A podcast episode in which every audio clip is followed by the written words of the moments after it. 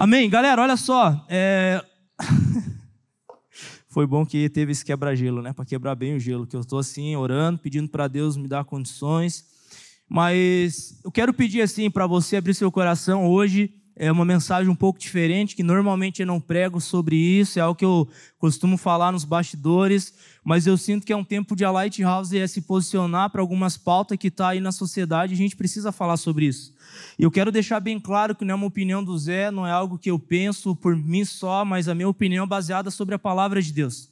E tudo aquilo que eu for trazer para vocês, eu tentei estudar o máximo que eu pude sobre as Escrituras, porque é, o que nós precisamos entender é que nós não somos cidadãos dessa terra. A palavra de Deus fala que nós somos embaixadores. Nós representamos o reino de Deus aqui nessa terra. Ou seja, os nossos valores, os nossos princípios não são compatíveis com aquilo que o mundo tenta estabelecer, mas eles são algo que Deus estabelece sobre nós. Então a gente precisa, eu quero deixar bem claro para vocês, é, se você porventura não venha concordar, não tem problema nenhum, mas não fique com isso, me procure depois para a gente conversar, para a gente ir para a palavra de Deus, trocar uma ideia, ter um tempo junto. É, eu falei, eu, eu, quero tentar ao máximo é, olhar para a palavra de Deus e falar o que a Bíblia fala, não o que o Zé fala, ou pensa, ou opinião do Zé. Algo que eu tenho visto, gente, esse tempo onde a gente está vendo em muitos é, influências, né, meio digital, são pessoas cheias de opiniões, né? Mas algo que Deus me falou nessa semana é que a minha opinião ela não é relevante quando não é compatível com a palavra de Deus. Então, se nós não olharmos a palavra de Deus e moldar a nossa opinião sobre a palavra de Deus, é, é só uma opinião. Então, algo que eu quero deixar bem claro para vocês é que é, o Senhor está no controle, Ele quer fazer algo extraordinário, Ele ama eu e você, Ele quer transformar a nossa vida. E eu quero trazer algumas é, bases bíblicas e princípios bíblicos para que eu e você a gente possa estar tá entendendo. Então, é, quando você estiver ouvindo essa mensagem, cara, abra o teu coração, deixe Deus falar contigo, porque eu creio que Ele quer ministrar sobre você, o Espírito Santo que convence, não sou eu, mas eu só quero dar opinião bíblica, trazer a palavra é, para vocês aqui. O tema da mensagem já é um pouco quanto chamativo, né? É, o tema da mensagem de hoje é Amigos de Deus Amigos de Deus, inimigos do mundo. Abra comigo a sua Bíblia lá em Tiago 4, 4. Quero começar já com um versículo paulada para você entender algo que a palavra de Deus fala, não é uma opinião minha, mas é algo que Deus, ele inspirou Tiago para estar tá escrevendo isso, e aqui já começa com esse título. Se nós queremos ser amigos de Deus, nós precisamos entender que somos inimigos de um sistema mundano. Olha como começa aqui já forte é, essa afirmação de Tiago aqui no versículo 4 do capítulo 4, diz assim: adúlteros. O que, que, que, que significa adultos? Uma pessoa infiel a Deus, uma pessoa que não é fiel, que ela não tem uma fidelidade. Ou seja, é uma pessoa adúltera, é uma pessoa que está corrompida. É, adultério tem a ver com você trair, tem a ver com você quebrar uma aliança, tem a ver com você ser infiel a um princípio. Por exemplo, se você adulterou e você é casado, você quebrou a aliança que você tinha com a sua esposa e você quebrou aquela fidelidade que você tinha com ela. Então, adúltero é uma pessoa infiel, uma pessoa que quebra alianças. Começa assim. Vocês não sabem que amizade com o mundo é inimizade com Deus? Quem quer ser amigo do mundo faz-se inimigo de Deus. Algo que é tão doido, cara, a gente entender o que Tiago quer trazer aqui, é que se nós queremos ser amigos de Deus, se você quer ter uma intimidade com Deus, se você quer ter Jesus como Senhor e Salvador na sua vida, e Ele é o centro da sua vida a partir do momento que você conhece a Ele, algo que nós vamos ter que entender é que os nossos valores, os nossos princípios não são mais sobre aquilo que o mundo está tentando estabelecer ou já estabeleceu, mas é aquilo que a palavra de Deus fala. Por quê? Porque as Escrituras é o nosso manual, as Escrituras é, o nossa, é a nossa bússola, é tudo aquilo que nós tentamos viver, é mediante aquilo que a palavra de Deus diz. Então, é aquilo que nós acreditamos, nós somos uma igreja bíblica, uma igreja que tem a palavra de Deus como nosso principal lugar e vai ser para sempre, porque a palavra de Deus ela nunca vai passar, ela nunca vai mudar, ela continua intacta, amém? Esse é o primeiro ponto. Se você quer ser amigo de Deus, você precisa entender que você é, vai ser uma pessoa que o mundo vai cancelar muito você. O mundo ele vai olhar para você e não vai ver você como uma pessoa amigável, uma pessoa que talvez a tua opinião não, não vai condizer em algum momento. E agora, o que, que nós vamos fazer diante disso? Deixa eu trazer mais algum versículos aqui para trazer uma base muito bem sólida para você entender. Olha o que que fala, galera, lá em Mateus, capítulo 6, versículo 33. Mateus 6, 33. Aqui, cara, é algo que nós precisamos entender. Eu quero ler primeiro para mim é, conversar com vocês sobre isso. Diz assim: Busquem, pois, em primeiro lugar, fala comigo, primeiro lugar. Mais uma vez, primeiro lugar, o reino de Deus e a sua justiça, e todas essas coisas lhe serão acrescentadas. Aqui algo que nós precisamos entender é que quando fala para eu e você colocar o reino de Deus em primeiro lugar, quer dizer que os nossos princípios, os nossos valores não são compatíveis com os valores desse mundo, com os princípios desse mundo, mas sim com os princípios e valores do reino de Deus. Quando você coloca o reino de Deus em primeiro lugar na tua vida, algo que você tem que entender que aquilo que é a tua essência, aquilo que você acredita, não é mais compatível com aquilo que o mundo tem como princípio e como valor. Porque a, a, o que, que nós temos que fazer? Colocar um do lado do outro. O que, que a palavra de Deus fala? É compatível com a palavra de Deus? Ok? Não é nem vou pegar, porque não tem a ver com aquilo que as escrituras dizem. Por isso, cara, que é um tempo que eu e você precisamos ir para a palavra de Deus. É legal o podcast, é legal você ler vários outros livros, é legal você gastar tempo com outras coisas, mas o teu maior investimento em, em investir em você mesmo é você ir para as escrituras é você se alimentar da palavra de Deus, é você ser uma vida em qual você vai ser guiada pela palavra de Deus. E é tão doido, cara, que lá em Salmos a palavra de Deus fala que a palavra de Deus ela é lâmpada para os nossos pés e luz para o nosso caminho. Então a palavra de Deus vai trazer direção para você, amém? Jesus é o pão da vida, Jesus é o nosso, é o nosso caminho, a nossa verdade, a nossa vida. O Verbo se fez carne. Amém? O Verbo se fez carne. Então, Jesus, ele é a nossa pedra angular, é a nossa referência, nós olhamos para ele. Então, esse é o primeiro ponto, cara, que nós precisamos entender. É que nós fazemos parte de um reino. Outro versículo, cara, que me chama a atenção é que fala que nós somos embaixadores, lá em 2 Coríntios, capítulo 5, versículo 20. Portanto, somos embaixadores de Cristo. Zé, o que, que significa o embaixador. Óbvio que você já sabe, eu só quero trazer uma visão bíblica. Uma pessoa que é embaixador, ela está em outra nação representando o seu país. É tão doido, eu gosto de assistir esses filmes de guerra, essas séries, e de vez em quando acontece alguma treta de uma pessoa que ela não está no país dela, para onde que ela vai, qual o lugar de refúgio dela, a embaixada, porque quando ela está dentro daquele é, ambiente da embaixada, lá o que vale é os valores, são as leis da, do país dela. Então, se tem uma embaixada aqui, por exemplo, de Israel aqui no Brasil, dentro da embaixada o que vale não é lei do Brasil, é lei da embaixada, do país é natal, vamos dizer assim, daquela pessoa. Então, um embaixador, ele não está aqui para ser moldado pelas leis deste mundo, mas ele está aqui para representar as leis e os valores do mundo dele. Amém? Pegaram essa? Se eu e você somos embaixadores do reino de Deus, a gente precisa entender que a nossa essência não é compatível com o lugar que nós estamos hoje. A gente está aqui de passagem. Deixa eu ler a Bíblia para vocês.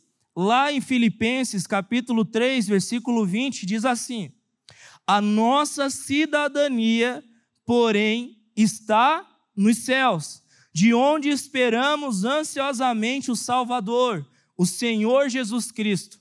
A nossa cidadania, porém, está nos céus. As pessoas gostam de me comparar com boliviano, né? Falo que os meus parentes estão lá no, no na como que é lá? Esqueci não. No calçadão, Luizinho. É nós tocando frauta lá no calçadão. Lá, ô Zé, teus parentes estão lá no calçadão. E, e, é tão doido que, né, tem algumas semelhanças, brasileiro nato, minha cidadania brasileira, mas olha só que doido, cara. Você tem que entender, cara, por isso que eu estou falando, galera, preste atenção. O que vale para nós que temos Jesus como Senhor e Salvador da nossa vida é a palavra de Deus. A palavra de Deus fala que nós somos cidadão dos céus. Nós somos embaixadores do reino de Deus. E isso aqui é muito importante você entender. Porque quando você tem essa mentalidade que teus princípios e valores não são formados aqui nesse mundo, nesse sistema, mas sim mediante aquilo que Deus pensa, você vai pensar como Ele. E você vai agir como Ele, amém? Agora, algo que nós precisamos entender, dita essa base, que nós não fazemos parte de um reino aqui mundano, mas nós somos o povo escolhido. Cavê, abra para mim, por favor, lá em 1 Pedro.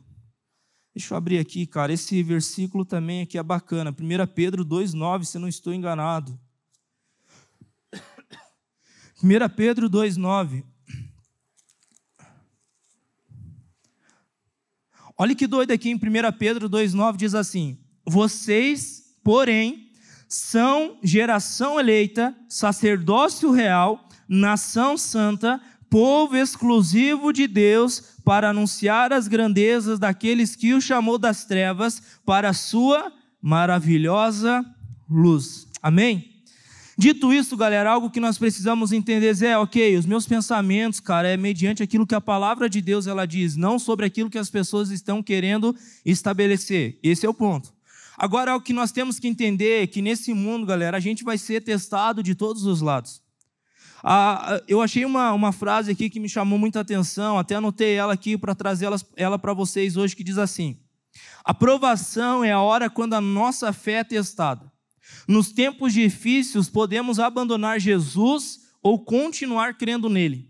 A provação mostra se o nosso amor por Jesus é verdadeiro ou só uma atitude egoísta ou interesseira. Ninguém gosta de passar por provações, mas esses momentos ajudam eu e você a amadurecer e fortalece a nossa fé. Quem já superou uma provação encontra mais força em Jesus. O sofrimento não dura para sempre e um dia receberemos a recompensa por resistirmos a toda provação. Eu achei muito massa essa definição.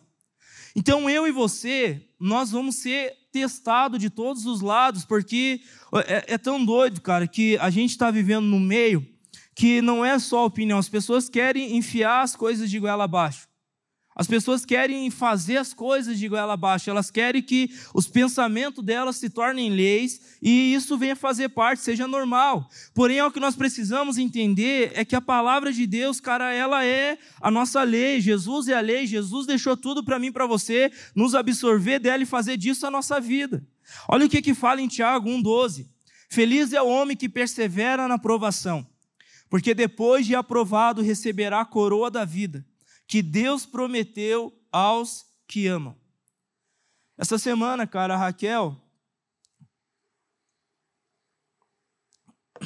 ela, ela, pensa uma menina, mulher, né? Menina, né? Mulher, que foi bombardeada de todo lado, cara. Hoje você, a gente vive num país que podemos dizer que é um país com qual eu e você temos liberdade de expressão. Mas quando você fala a tua opinião, você é bombardeado de todo lado. Então você não pode expressar a tua opinião. E a Raquel, ela compartilhou algumas coisas no Instagram dela e, cara, mas caíram matando sobre ela, mas matando assim, que ela ficava, amor, e agora o que, que eu faço? Permanece firme. Vamos lá, vamos para o estouro, é isso mesmo, nós somos pastores, nós temos que ter uma opinião. Óbvio que nem todo mundo vai concordar com a gente, show de bola, mas a gente precisa estar em paz, nós precisamos estar com a nossa consciência limpa de que estamos fazendo aquilo que é certo, porque nós somos uma influência para uma geração. Então a nossa opinião ela é relevante. Então nós não podemos mudar porque as pessoas estão nos oprimindo, nos pressionando, a gente não pode mudar aquilo que nós pensamos. E essa semana está acontecendo algumas coisas que está trazendo algumas controvérsias, já vou entrar sobre isso. Agora, eu quero, não vou abrir lá, mas para nós ganhar tempo, eu estava preparando essa mensagem, Deus me levou para Daniel 3, aonde fala de Sadraque, Mesaque e Abidinego. Bons nomes para você dar para o seu filho. Você quer ser pai, mãe, tá aí uma lista bacana, algumas opções. Sadraque, Mesaque e Abidinego, a Bíblia fala que eles eram jovens fora da média, cara. Eles eram inteligentes e o rei, ele mandou fazer uma seleção de jovens e pegar os mais inteligentes. Aqueles que iam realmente fazer uma diferença no reino dele. Eu não lembro, acho que é Nabucodonosor. Outro nome bacana para você dar para seu filho. Nabucodonosor, ele estava lá e ele pegou, fez essa seleção de jovens, Sadraque, Mesaque e Abednego, cara, eles estavam lá e eles eram jovens tementes a Deus. Eles amavam a Deus, eles, eles amavam a Deus com todo o coração deles. E galera, numa dessas conversas assim, do nada levanta uma ideia lá, vamos fazer uma estátua aqui do rei Nabucodonosor, e todo dia, na hora que o sino tocar, toda a nossa nação vai ter que se dobrar e se ajoelhar diante dessa estátua e adorar essa estátua. Porém, cara, é tão doido que a Bíblia, ela fala, e até eu vou ler aqui esse versículo, que me chama muita atenção. Por isso que eu falei, galera, hoje é um dia assim daqueles que você tem que estar tá atento. Olhe lá em Daniel 3,12, diz assim: Mas alguns judeus que, nomea, que nomeaste para administrar a província da Babilônia, Sadraque, Mesaque e Abidnego, que não dão ouvidos ao rei, não prestam culto aos teus deuses, nem adoram a imagem de ouro que mandaste erguer. Furioso, Nabucodonosor mandou chamar Sadraque, Mesaque e Abidnego. E assim que eles foram conduzidos à presença do rei, Nabucodonosor lhe disse: É verdade, Sadraque, Mesaque e Abidnego, que vocês não prestaram culto aos meus deuses, nem adoraram a imagem de ouro que mandei erguer? Pois agora, pífaro da cítara, da harpa, do saltério, da flauta dupla e de todas essa espécie de música, essa lista aí. Se vocês se dispuserem a prostrar-se em terra e adorar a imagem que eu fiz, será melhor para vocês. Mas se não adorarem, serão imediatamente atirados numa fornalha em chamas, e que Deus poderá livrá-los das minhas mãos. Olha que doido, cara. Ele chamou o trio Parada Dura ali, e ele falou: tudo bem, eu quero tirar a prova real aqui. Está aqui a estátua, se vocês adorarem, morreu a bronca. Mas se vocês não adorarem, a frigideira ali já está quentinha, o fogo já está quentinho, já está tudo pronto para mim colocar vocês lá. Deixa eu perguntar para você: qual seria a tua decisão? Você está diante de uma estátua que você vai quebrar tudo aquilo que você tem de princípio, de valores de Deus. E você sabe que se você não adorar aquela estátua, a frigideira ali está esperando você, ou seja, é a morte. O que, que você vai fazer? O que, que você vai decidir? Qual vai ser a tua opinião? O que, que você vai fazer? Isso é muito importante. Porque hoje, cara, eu e você vamos estar diante de decisões. Aonde as pessoas vão perguntar qual é a tua opinião sobre o aborto. Aonde as pessoas vão perguntar qual é a tua opinião política, qual é a tua opinião sobre isso, sobre aquilo, sobre pautas que são relevantes hoje na sociedade. As pessoas vão te perguntar, e qual vai ser a tua resposta? Você vai se dobrar um sistema que está tentando estabelecer algo, ou você vai continuar firme naquilo que é princípio e valor para você, que é adorar o seu Deus e somente a Ele? Vocês estão entendendo? Então, Sadraque, Mesaque e Abidnego, cara, eles dão uma resposta que me chama a atenção. Eu quero lembrar, eles eram jovens, como nós, como eu e você. E ele fala aqui no versículo 16: Sadraque, Mesaque e Abidnego responderam ao rei Ó Nabucodonosor, não precisamos defender-nos diante de ti. Se fomos atirados na fornalha em chamas, o Deus a quem prestamos culto pode livrar-nos. E ele nos livrará das tuas mãos, ó rei. Mas se ele não nos livrar, saiba, ó rei, que não prestaremos culto aos teus deuses, nem adoraremos a imagem de ouro que mandaste erguer. Galera, isso aqui é, é, é doido demais. Ele chega e fala: olha, deixa eu deixar uma coisa bem clara aqui, meu rei Nabucodonosor. Eu tenho um Deus que ele pode me livrar dessa fornalha. Mas mesmo que ele não me livre, mesmo que a minha sentença seja a morte, eu não vou deixar de adorá-lo. Eu não vou deixar de adorar o meu Senhor que tem mudado e transformado e tem trazido sobre a minha vida um propósito e um destino. Eu não vou mudar a minha opinião. E ele sabia, galera, que a consequência era a morte. Eu vi uma ministração uma vez, anos atrás, no começo da minha caminhada com Jesus, da igreja perseguida na Coreia do Norte. Lá na Coreia do Norte, se você não sabe, é o país que mais persegue cristãos hoje na atualidade. Está o número um do ranking. Lá vocês sabem que tem um homem lá, que é um capiroto em pessoa, e se você dizer naquele país que você é cristão, que você lê a Bíblia, que você segue a Jesus, ele vai mandar no mínimo você para um campo de escravos que você vai viver a miséria da miséria e ser escravizado. É isso que acontece. E existe várias ONGs, instituições que trabalham dentro desses lugares, entram de uma maneira doida para pregar o evangelho lá. E nessa ministração, eles estavam sentenciando algumas pessoas ali. A sentença era que se eles não negassem a Jesus, um rolo ia passar por cima deles e eles iam morrer. E eles colocaram uma família, cara, os pais e os filhos, e os filhos começaram a chorar, o rolo já estava atrás, vindo sobre eles. E aquele pai, aquela mãe olha para os filhos e fala: vamos vamos se alegrar, mais ou menos assim. É óbvio que na mensagem lá era muito mais emocionante, eu não sei trazer um negócio emocionante, mas ele fala assim: meus filhos, não chore, porque certamente hoje nós vamos estar no paraíso, nós vamos estar no melhor lugar. Para nós, vale a pena morrer. Paulo fala: para mim morrer é lucro. Para mim isso é lucro, porque hoje mesmo eu posso estar com Deus Pai.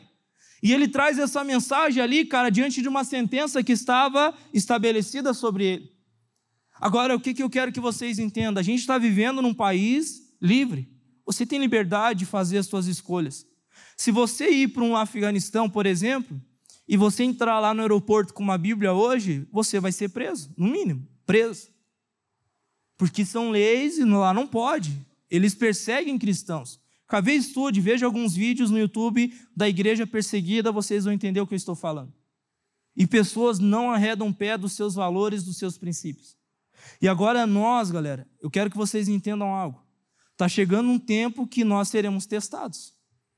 Se você está na faculdade, você sabe do que eu estou falando. Se você está numa escola hoje, você sabe do que, do que eu estou falando. Se a tua família ainda não segue a Jesus e não tem os princípios bíblicos, você sabe do que eu estou falando. E o que você vai fazer. E eu quero trazer um equilíbrio que eu acho muito importante e eu já vou dar um exemplo aqui. Eu estou lendo um livro, galera, que ele é fantástico, A Recompensa da Honra. Eu estou comendo esse livro, cara, mas comendo porque eu entendi algo. Esse livro, se nós colocarmos em prática a nossa vida, ela é transformada. De verdade, a recompensa da honra. John Bevere, ele está numa situação, ele fala de um exemplo que ele estava na escola, na faculdade, e tinha um professor que ele era ateu. E ele debatia com todo mundo ali que era cristão, e John Bevere estava na aula e o professor levantou uma questão que ia literalmente contra os princípios dele, bíblico e cristão. E cara, foi tão doido, porque John Bevere ele começou a debater com aquele professor. Ele começou a conversar com aquele professor. Mas a chave foi, ele frisa isso no livro, em momento algum ele deixou de respeitar aquele professor. Em momento algum ele deixou de reconhecer a autoridade que ele tinha como professor ali. Então ele discutia de uma maneira pacífica, no sentido respeitando, honrando a autoridade dele de professor, mas em momento algum aquilo mudava a opinião dele. Resumo: chegou no final do semestre, ele tinha que entregar um trabalho que valia um terço da nota. O professor entregou o trabalho para ele e falou que ele não teria nota. E chamou ele no gabinete dele para conversar. Ele falou: John, eu não sei o que aconteceu, mas com você foi diferente de qualquer outra pessoa que eu já debati sobre esses assuntos. Porque antigamente, alunos, quando nós começávamos a, a, debater sobre esses assuntos, eles eram tão ignorantes que saíam da sala de aula e, pior, eles mudavam de opinião. Eu conseguia é, induzir eles a mudar de opinião, mas em você eu vi algo diferente. Em momento algum nessa discussão e debate que nós tínhamos, você faltou de respeito, você deixou de me honrar como professor, e mais, você em momento algum mudou a tua opinião. E por causa disso, eu nem vou conseguir dar nota sobre esse teu trabalho, o que vai valer são os outros trabalhos que você vai fazer. Aquilo foi tão forte para mim, porque é exatamente isso o equilíbrio. A gente vai ter que conversar, debater, é um ano doido, político, várias pautas estão aí. Mas o que, que nós vamos fazer? Eu não estou falando para você pegar e sair batendo em todo mundo. Eu não estou falando para você pegar e se mover sem amor. A palavra de Deus fala que nós seremos conhecidos por causa do amor. Você amar uma pessoa que não tem os mesmos princípios que você, não significa você ceder e ter os valores dela agregando isso na tua vida, não. Você continua intacto, mas você vai respeitar. Você vai continuar amando, você vai continuar honrando aquela pessoa. E quando você vê isso e você tem essa prática, essa atitude tua de não mudar, como Sadraque, Mesaque e Abidinego, vai ter o impacto de transformar a vida daquelas pessoas. Eu não vou abrir aqui, você já sabe qual foi o resultado dessa conversa entre Nabucodonosor, Sadraque, Mesaque e Abidinego. Ele falou, ele ficou tão furioso que ele, a Bíblia fala que ele mandou os servos dele aumentarem sete vezes a temperatura daquela fornalha. E era tão doido que até as pessoas que foram levar eles naquela fornalha morreram queimados. Mas de repente, cara, eles lá dentro da fornalha, Nabucodonosor olha e falou: opa, tem alguma coisa estranha, nós não jogamos somente três? Por que, que eu estou vendo quatro? Por que, que eu estou vendo quatro pessoas lá? Não foi só Sadraque, Mesaque e Abidineiro que nós jogamos? Não, mas agora eu estou vendo. Galera, tão doido que quando o Sadraque vai lá, a Nabucodonosor vai lá, ele chama Sadraque, Mesaque, Abidinego, pode sair daí de dentro. Pense, galera, você dentro de uma fornalha. A Bíblia fala que eles saíram de dentro daquela fornalha e nem sequer um fio de cabelo foi queimado. E aquele rei, ele pegou e ele olhou para aquele cenário e falou: Ei, a partir de hoje o decreto está mudado. A partir de hoje, essa nação vai adorar o Deus de Sadraque, Mesaque e Abidinego, porque eles não mudaram de opinião, e não só isso, mas aqui manifestou o verdadeiro Deus. A opinião dele trouxe uma manifestação de amor e do verdadeiro Deus, e aquilo impactou toda aquela nação, mudando o decreto. E a partir daquele dia, aquela nação tinha um novo Deus estabelecido, por quê? Por causa de três jovens que não mudaram os seus valores e os seus princípios e continuaram adorando a Deus, porque somente a Deus eles queriam adorar. E isso vai acontecer muito hoje. Pessoas vão questionar você, pessoas vão querer, quer ver se você falar que é cristão. Elas vão te perguntar. Eu quero falar sobre três áreas hoje que eu entendo que é uma das talvez que mais está em alta na pauta hoje da sociedade. Primeira pergunta que as pessoas vão fazer para você, você que é cristão, qual é a tua opinião sobre o aborto? Essa semana eu tenho certeza que muitos foram balanceados sobre a opinião de aborto. Vocês souberam o que aconteceu, o mundo inteiro está falando disso. Do caso dessa menina aqui do, do litoral de Santa Catarina, aonde ela tinha de 10 ali para 11 anos, foi estrupada, e essa foi a primeira informação que chegou através da mídia. Menina de 10 anos foi estrupada e ela está lá através da juíza num lugar e estão impedindo ela de realizar o aborto. E numa lei que tinha lá do, de 1940, ela podia realizar aquele aborto até as 22 semanas, uma lei que tinha lá. Porém, a juíza que estava no caso, ela sabia do contexto que a mídia não publicou. A mídia não falou que quem teve relação com aquela criança foi uma outra criança de 13 anos de idade que muda completamente o cenário. E o pior, a criança de 13 anos de idade estava dentro da casa dela, convivia com ela, que muda ainda mais o contexto. Então, a primeira coisa que eu quero falar para você, a gente costuma julgar pela capa, antes de você julgar qualquer coisa, você precisa estudar e conhecer o contexto. Eu falei essa semana que o problema, não estou falando, gente, não quero, pense a dor que essa família não deve estar passando. Pense você ali, o pai, o padrasto, olhar para a situação e falar: Meu Deus, estamos acabados, olha a situação. Causando impacto no Brasil inteiro, todo mundo falando. Eu não quero, gente, quero que vocês entendam. Eu fico assim, meu Deus, cara. Pense o que que essa menina não deve ter passado essas últimas semanas, cara. Pense o que que essa família não passou. E muitos estão jogando pedra. A gente poderia ter que abraçar e falar: Ei, estamos junto com você, vamos lá. Agora, tirando esse lado, eu fico olhando assim: o buraco é mais embaixo. O buraco, gente, é mais embaixo. E a maioria dos casos, eu não estou falando 100%, não quero generalizar. Se você olhar, existe uma coisa que não está em pauta: a falta de estrutura familiar. E é algo que que estão querendo fazer? Destruir com a família. Então as pessoas querem destruir com a família. Olha os sintomas que estão vindo à tona, a falta de estrutura familiar vai proporcionar tragédias atrás de tragédias. Porque eu, como pai, eu posso falar isso para vocês com autoridade, eu tenho autoridade sacerdotal para olhar para os meus filhos e influenciar eles a ser moldados segundo aquilo que eu acredito.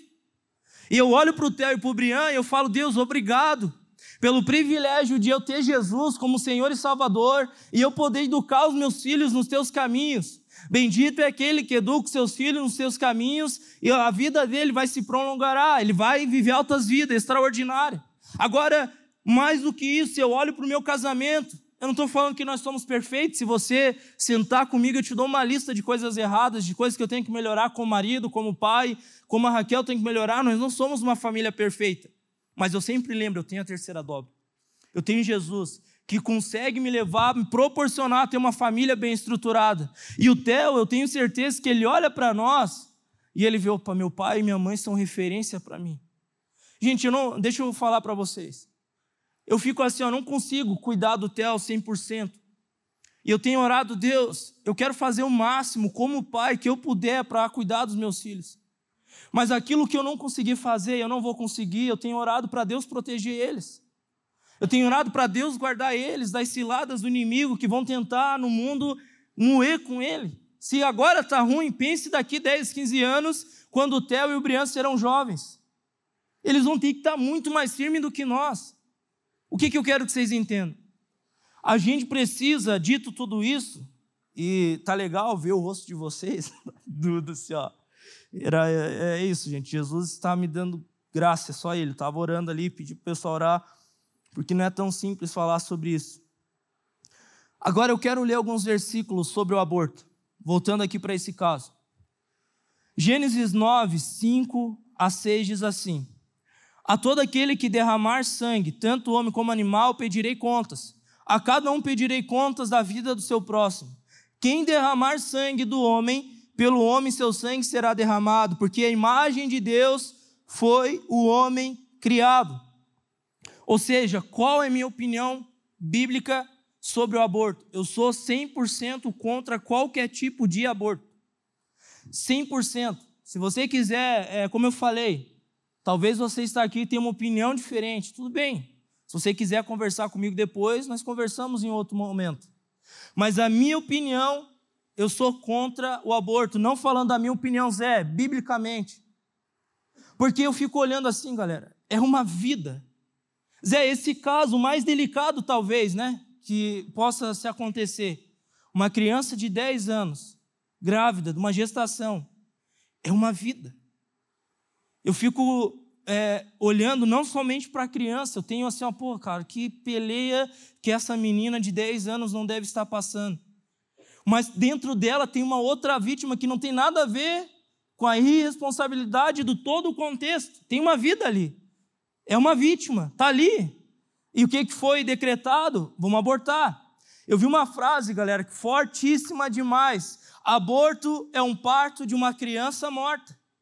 Ou seja, aquela criança vai ter que passar por um parto. Ela vai ter que ter aquela experiência do parto. E qual foi a experiência? Ter que tirar uma criança de sete meses, que eu vi essa semana um amigo meu, pastor, que ele teve um filho com sete meses.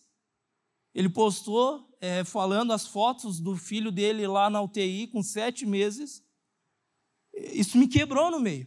Porque é uma vida, é uma criança, é uma vítima. Vocês estão entendendo? Eu não, eu não quero, gente, tirar a dor que elas estão passando. Deve ser dolorido. Meu Deus, ninguém, a gente não deseja isso para ninguém. Mas já foi feito, e agora? É uma vida. Então, minha opinião, biblicamente falando, Jesus, cara, ele é a favor da vida. Ele é a favor da vida. Ele, ele, ele, ele é a favor da vida em qualquer momento. E galera, é, obviamente, nesse caso específico, aquela família não teria condições, talvez, de ficar com aquela criança. Mas se você for olhar, existe uma, filha do, uma fila do tamanho do mundo de pessoas que não conseguem ter filhos, que estão esperando a oportunidade para adotar alguém. Eu tenho um casal de amigos meus, vocês conhecem ele, vou falar porque é, eu acho massa esse testemunho dele, Maurício e a Bárbara. Bárbara ministra louvor, eles têm dois filhos e eles querem adotar. Eles estão há mais de cinco anos na fila esperando por uma adoção. Eu tenho esse desejo, eu tenho orado para Deus gerar isso em mim. Porque eu tenho um sonho, a Raquel tem um sonho de nós adotarmos. Ou seja, a gente poderia ter resolvido isso de uma melhor forma, né? Pô, vai ter que passar pelo parto, não tem outra opção, ela vai ter que ter mais essa experiência. Ao invés disso, cara, pega essa criança e dá para outra. Em qualquer situação. Vocês estão entendendo, gente? Repito, talvez você não concorde comigo e não tem problema. Se você quiser sentar comigo depois, é só pagar o café, tá tudo certo. A gente troca uma ideia e, e tamo, é nós que avô. Nós somos amigos, não vamos deixar de ser amigo, mas aquilo que eu penso olhando para a Bíblia é isso. Amém? Outra coisa, galera, que está em pauta, eu, eu não vou falar sobre tudo que está assim sobre isso, porque, meu Deus, eu poderia falar só sobre isso. Então, estou sendo um pouco raso e creio que nas próximas oportunidades a gente vai estar falando sobre isso. Outra coisa, galera, aqui, qual é a tua opinião política? Eu trouxe uma base aqui que nós somos pessoas que representam o reino de Deus, ou seja, os nossos valores O que a gente sonha é em ver uma nação. Olha o que é doido, cara. Bendita é a nação cuja o Senhor é o seu Deus. Agora a gente está vivendo um ano político. E tem assim, ó, vamos ser bem sinceros, eu não quero aqui fazer merchan, não é esse meu propósito. Eu quero trazer importância e você entender e votar consciente, ok? A gente tem duas opções. Ou esse ano, é, ou vai dar Lula ou vai dar Bolsonaro. Não tem uma terceira. Vai ter ali, mas vai para o segundo turno entre essas duas pessoas. Ok, eu sou cristão, temos essas duas opções. Qual é a pessoa mais parecida com aquilo que eu acredito, biblicamente falando? É A, é X. E aqui eu quero deixar algo bem claro. Se você está esperando um homem perfeito, seja A ou B, para assumir a presidência de um país, você vai ser a pessoa mais frustrada do mundo. Porque nunca vai ter, ok? Nunca vai ter. Agora, o que, que nós temos que pensar? A gente tem que olhar para um cenário todo, para o país, o qual das opções vai trazer um benefício para o país, seja economicamente, que seja de família, seja de tudo que você possa imaginar. A gente tem que pensar sobre isso, porque esse é um ano muito importante para o nosso país. Aquele que você vai votar, o que, que você está falando? Eu estou apostando as minhas fichas nesse homem daqui, quatro anos ele vai fazer tudo aquilo que eu acredito que eu penso. E assim, galera, de verdade, talvez você não concorde com A, talvez você não concorde com B. O que você tem que concordar com a palavra de Deus e olhar para as Escrituras e ver, Deus, é, ore por isso. Por quê? Por que, que nós temos que orar por isso? Vamos para a Bíblia, né? Bíblia é a nossa melhor resposta. Romanos 13, 1, galera, vamos lá. Todos devem sujeitar-se às autoridades governamentais, pois não há autoridade que não venha de Deus as autoridades que existem foram por ele estabelecidas. Portanto, aquele que se rebela contra a autoridade está se opondo contra o que Deus instituiu. E aquele que assim procede traz em condenação sobre a si mesmo. Versículo 3. Pois os governantes não devem ser temidos, a não ser por aqueles que não que pra, a não ser por aqueles que praticam o mal. Você quer viver livre do medo da autoridade? Pratique o bem e ela o enaltecerá. Aí aqui um versículo que mói, Atos 5, 29. Pedro e os outros apóstolos responderam: é preciso obedecer a Deus antes do é preciso obedecer antes a Deus do que aos homens. Deixa eu trazer um outro exemplo, galera. Vamos dizer que você está num país em qual o presidente ali não é o que você quer. E pode ser, e tenho certeza tem pessoas que estão aqui, você está assim nesse caso. Eu fiquei pensando nisso essa semana. Pô, vai que a pessoa que eu não votei se torne presidente. Eu vou falar um pouquinho sobre uma outra área. Qual é a minha opinião? E o que, que eu tenho que fazer como cristão? Ok, tem um homem que eu não concordei, não votei, mas hoje ele é presidente dessa nação. Eu, como cristão, preciso me colocar em um lugar de orar, de honra. Aonde a Bíblia acaba de falar, e eu li muito sobre esse livro, cara que, que eu faço se eu tenho um cara que eu não concordo? Você tem que orar, você tem que honrar, você tem que torcer que Deus possa fazer algo, intervir, fazer algo através dessa pessoa, para o bem da nação toda.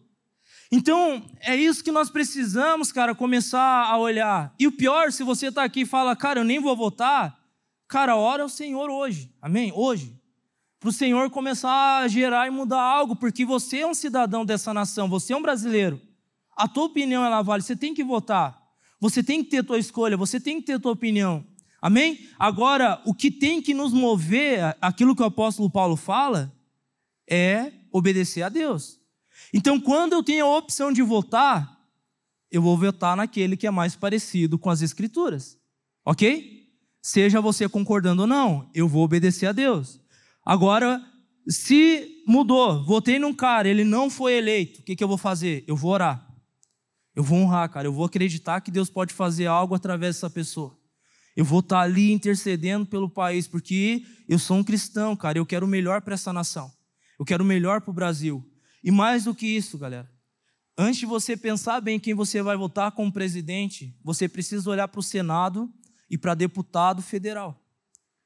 Porque são esses dois é, cargos que vai determinar as leis que serão aprovadas ou não no nosso país. Presidente é importante, ok. Mas tem pessoas que vai determinar as leis do nosso país, é o Senado e é o Congresso de Deputados Federais. Dito isso, é, você precisa votar consciente, amém? E se você quiser saber minha opinião, minha opinião é a Bíblia, ok? Valores que vão de tá próximo. Talvez não seja o melhor das opções, mas vai estar tá próximo disso.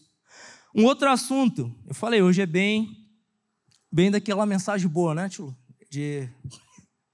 Outro assunto, galera, que vão perguntar muito para você. E essa semana também teve um caso é muito foi falado sobre isso. Qual é a tua opinião sobre a homossexualidade? Vão te perguntar. O que, que você vai responder? Essa semana, uma cantora gospel, vocês souberam disso, Bruna Carla, ela deu uma opinião dela que estão moendo ela, e pior que eu vi uma pessoa que se diz cristão moer ela também. Eu falei, meu Deus, cara, que mundo que nós é, estamos, os valores estão mudando, os princípios estão mudando. Eu quero ler alguns versículos fortes que Paulo está falando à igreja de Coríntios e eu já vou desenvolver isso. Lá em 1 Coríntios, capítulo 6, versículo 9, diz assim: Vocês não sabem que os perversos não, não herdarão o reino de Deus? Não se deixe enganar, nem imorais, nem idólatras, nem adúlteros, nem homossexuais passivos ou ativos nem ladrões, nem avarentos, nem alcoólatras, nem caluniadores, nem trapaceiros herdarão o reino de Deus. Assim foram alguns de vocês, mas vocês foram lavados, foram santificados, foram justificados no nome do Senhor Jesus Cristo e no Espírito do nosso Deus. Mais ou menos uns dois meses atrás, veio uma pessoa falar comigo e ela veio conversar comigo sobre isso. Ela chegou e falou para mim, Zé, eu sou homossexual. E qual que é a tua opinião? Pense bem. Qual que é a tua opinião, Zé, sobre isso e tal? Eu, eu fui tão assim, cara, eu peguei, parei, respirei, falei, Espírito Santo, me ajuda a falar. E foi tão legal, cara, que ao término dessa conversa, eu dei um abraço nele muito forte, cara. Falei, cara, nós estamos juntos. Mas em momento algum eu omiti a opinião bíblica e a minha, que é baseada sobre a opinião bíblica. A gente sempre vai amar as pessoas. Porque a homossexualidade ele é um pecado como qualquer outro pecado. Adultério, fornicação, roubar, matar, é um pecado. Ou seja, desobedece os princípios da palavra de Deus. A minha opinião com o pecado nunca vai mudar. O pecado é pecado. Mas uma coisa que eu deixei bem claro para ele: a pessoa a gente sempre vai amar. Sempre. Sempre vai amar. Nós nunca vamos concordar com a prática do pecado. Mas com a pessoa, cara, vem cá, a gente está junto. E deixa eu falar algo para vocês. Quando eu estava começando a caminhar com Jesus, eu estava estudando muita coisa e eu fui ver um testemunho. Hoje ele é pastor. Coloque lá um testemunho muito antigo, pastor Paulinho. Ele era um trans e o pai dele era pastor. E cara, o pai desse rapaz, ele foi assim, ó, cancelado a nível hard. Pense um pai, pastor de uma igreja tradicional, que tem um filho trans, que ficava literalmente, o contexto dele, ela, ele era um, um, homem, né, um trans de programa, ele ficava na rua, na, naquela situação ali. E tinha dias ele falando esse testemunho, chorando, que o pai dele pegava ele, cara, e levava para o culto. E, cara, e a igreja inteira cancelando aquele pai. Mas aquele pai nunca deixou de amar aquele filho. Aquele pai nunca deixou, cara, de honrar e de estar ali com aquele filho. Ele fala que tinha dias que o pai dele ia na rua em qual ele estava, levava a coberta para ele, levava comida para ele, falava: Filho, eu amo você. Eu amo você, um pai que era cancelado, cara, pela igreja que ele pastoreava, por ter um filho nessa situação. Mas em momento algum aquele pai deixou de amar o filho, porque é um filho. Ou seja, óbvio que ele não concordava com aquela prática, mas era o filho dele.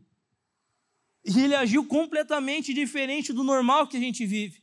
Eu não concordo, cara, com preconceito de qualquer coisa, mas eu não sou obrigado a concordar com a prática pecaminosa. Eu não sou obrigado, cara, vai contra os meus princípios, contra os meus valores, que é mediante a palavra de Deus. Mas a pessoa, a gente sempre vai amar. Se entrar nessa igreja, a gente sempre vai amar. A gente sempre, tem vários casos que aconteceram a gente sempre vai amar. Óbvio que vai chegar em um momento que a palavra de Deus vai confrontar essa pessoa, que ela vai ter que tomar uma decisão. assim como qualquer outro pecado. Ou ela se arrepende e larga os pecados, ou ela não vai conseguir ter comunhão com Deus. Porque não tem como as duas coisas caminharem juntas, vocês estão me entendendo? Então, eu repito, a homossexualidade não é um pecado, ah, é um pecado e aqui tem outro. Não, é pecado. Nenhum pecado é compatível com Jesus, seja ele qual for. Vai chegar numa hora, se a pessoa rouba, que ela vai ter uma, uma, decisão. Cara, se eu quero continuar tendo uma vida com Jesus e construir algo, eu vou ter que parar de roubar. A Bíblia fala: aquele que rouba, não roube mais.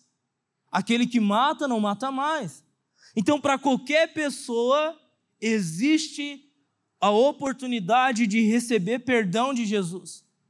Porque Ele está pronto para nos perdoar. Amém? Então, assim, ó, eu repito, eu não sou obrigado a concordar com qualquer pecado, seja ele qual for.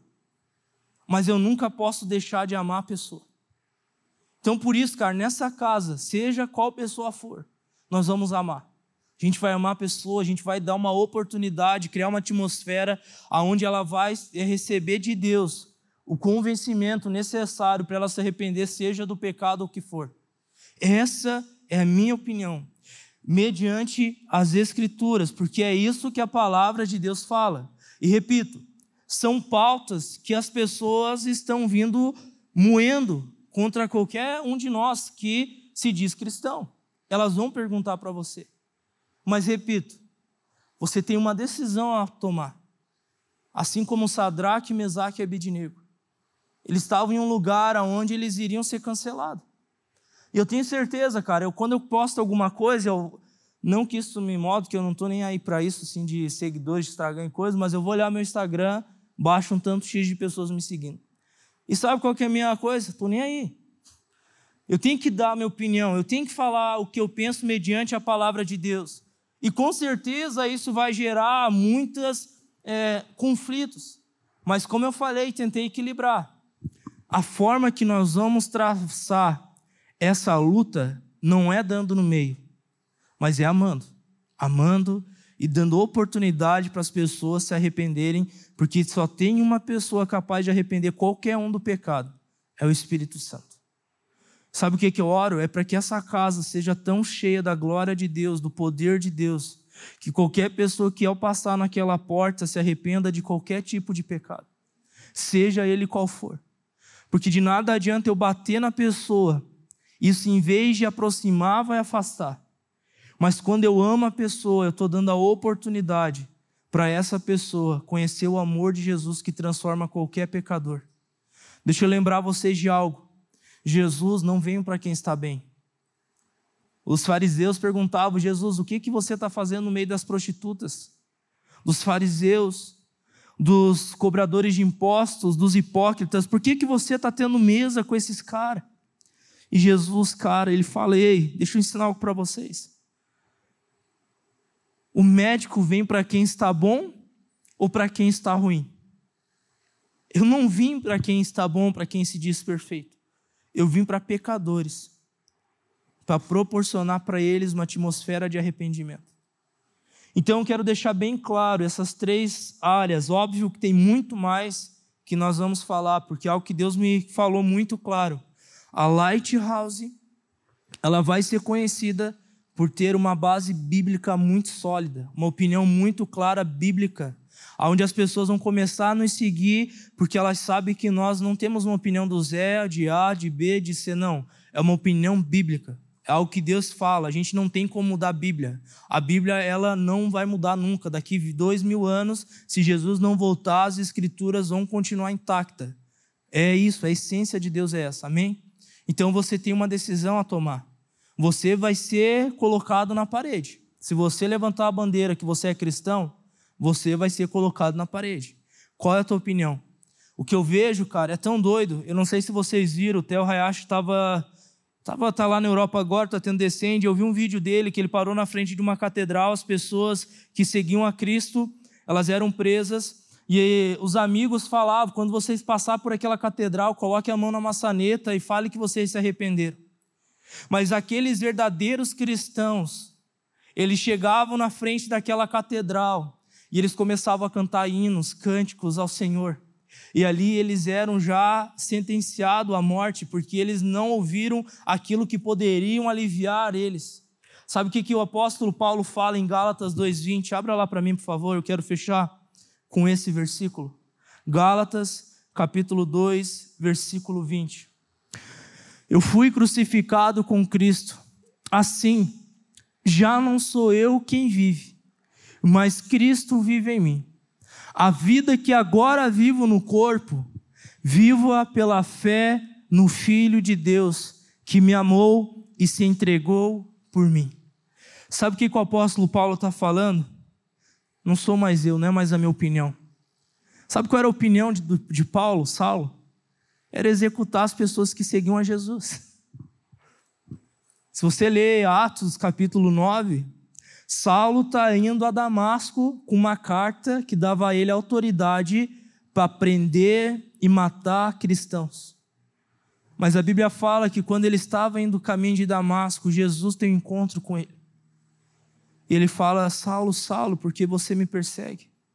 Resumindo a história, Saulo vê a vida dele ser transformada, a opinião dele sendo transformada, a mentalidade dele sendo transformada, os valores dele sendo transformados. Paulo, cara, era um gentil, ele não era judeu. Deus queria usar ele. Olha, olha que doido, cara. Sabe por que, que hoje você está ouvindo o evangelho? Você é um gentil, você não é judeu. Eu não sou judeu, sou gentil. Se nós não estivéssemos Paulo, nós estaríamos ralados.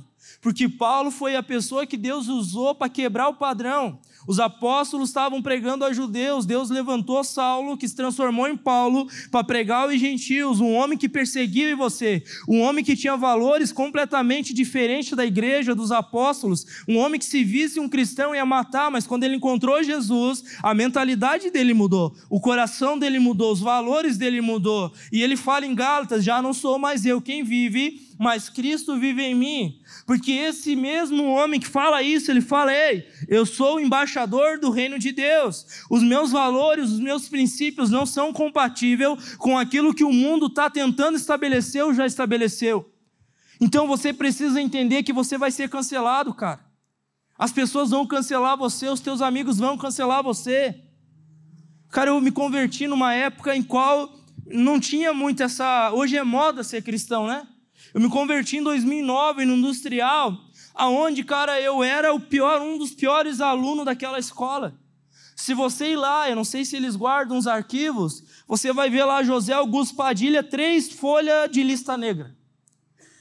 Eu era tentado, assim, ó, gente, eu, eu ah, tinha uma lei lá, que eu acho ridículo, mas tinha, que eles proibiam as pessoas de andar de boné na escola, no pátio.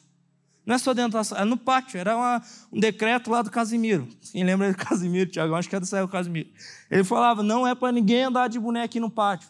Eu era tão ridículo, cara, que eu pegava meu boneco e passava na frente da secretaria, só para ver o que, que eles iam falar e para ir para encrenca.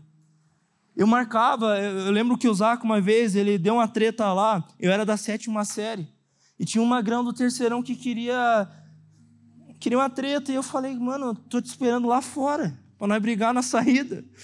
Eu marcava horário para brigar, eu, eu, não queria nem saber, cara, eu não estava nem aí para o que estava pensando, eu era, eu era doido demais. Eu lembro que meu, meu hobby, cara, era fumar, se drogar, beber, brigar, era... Por... Gente, eu era a boca da movimento. Só os velhos vão entender o nível que eu era agora. Portal, Mortal, Dance, tava lá o Zé, DJ Hugo, estava lá o Zé. Só os antigos aí vão saber o que eu estou falando. Mas quando eu encontrei Jesus, a Ju é antiga, né? Quando eu encontrei Jesus, cara, tudo aquilo que eu tinha de valor e de princípio estabelecido dentro de mim foi mudado. E eu fui cancelado por muita gente, cara. As pessoas que diziam ser os meus amigos simplesmente me abandonaram. As pessoas que eu gastava mais horas semanalmente simplesmente sumiram. E agora o que, que eu vou fazer? Eu vou voltar e às velhas práticas ou eu vou permanecer firme naquilo que Deus está fazendo na minha vida? A decisão ela é sua. Amém.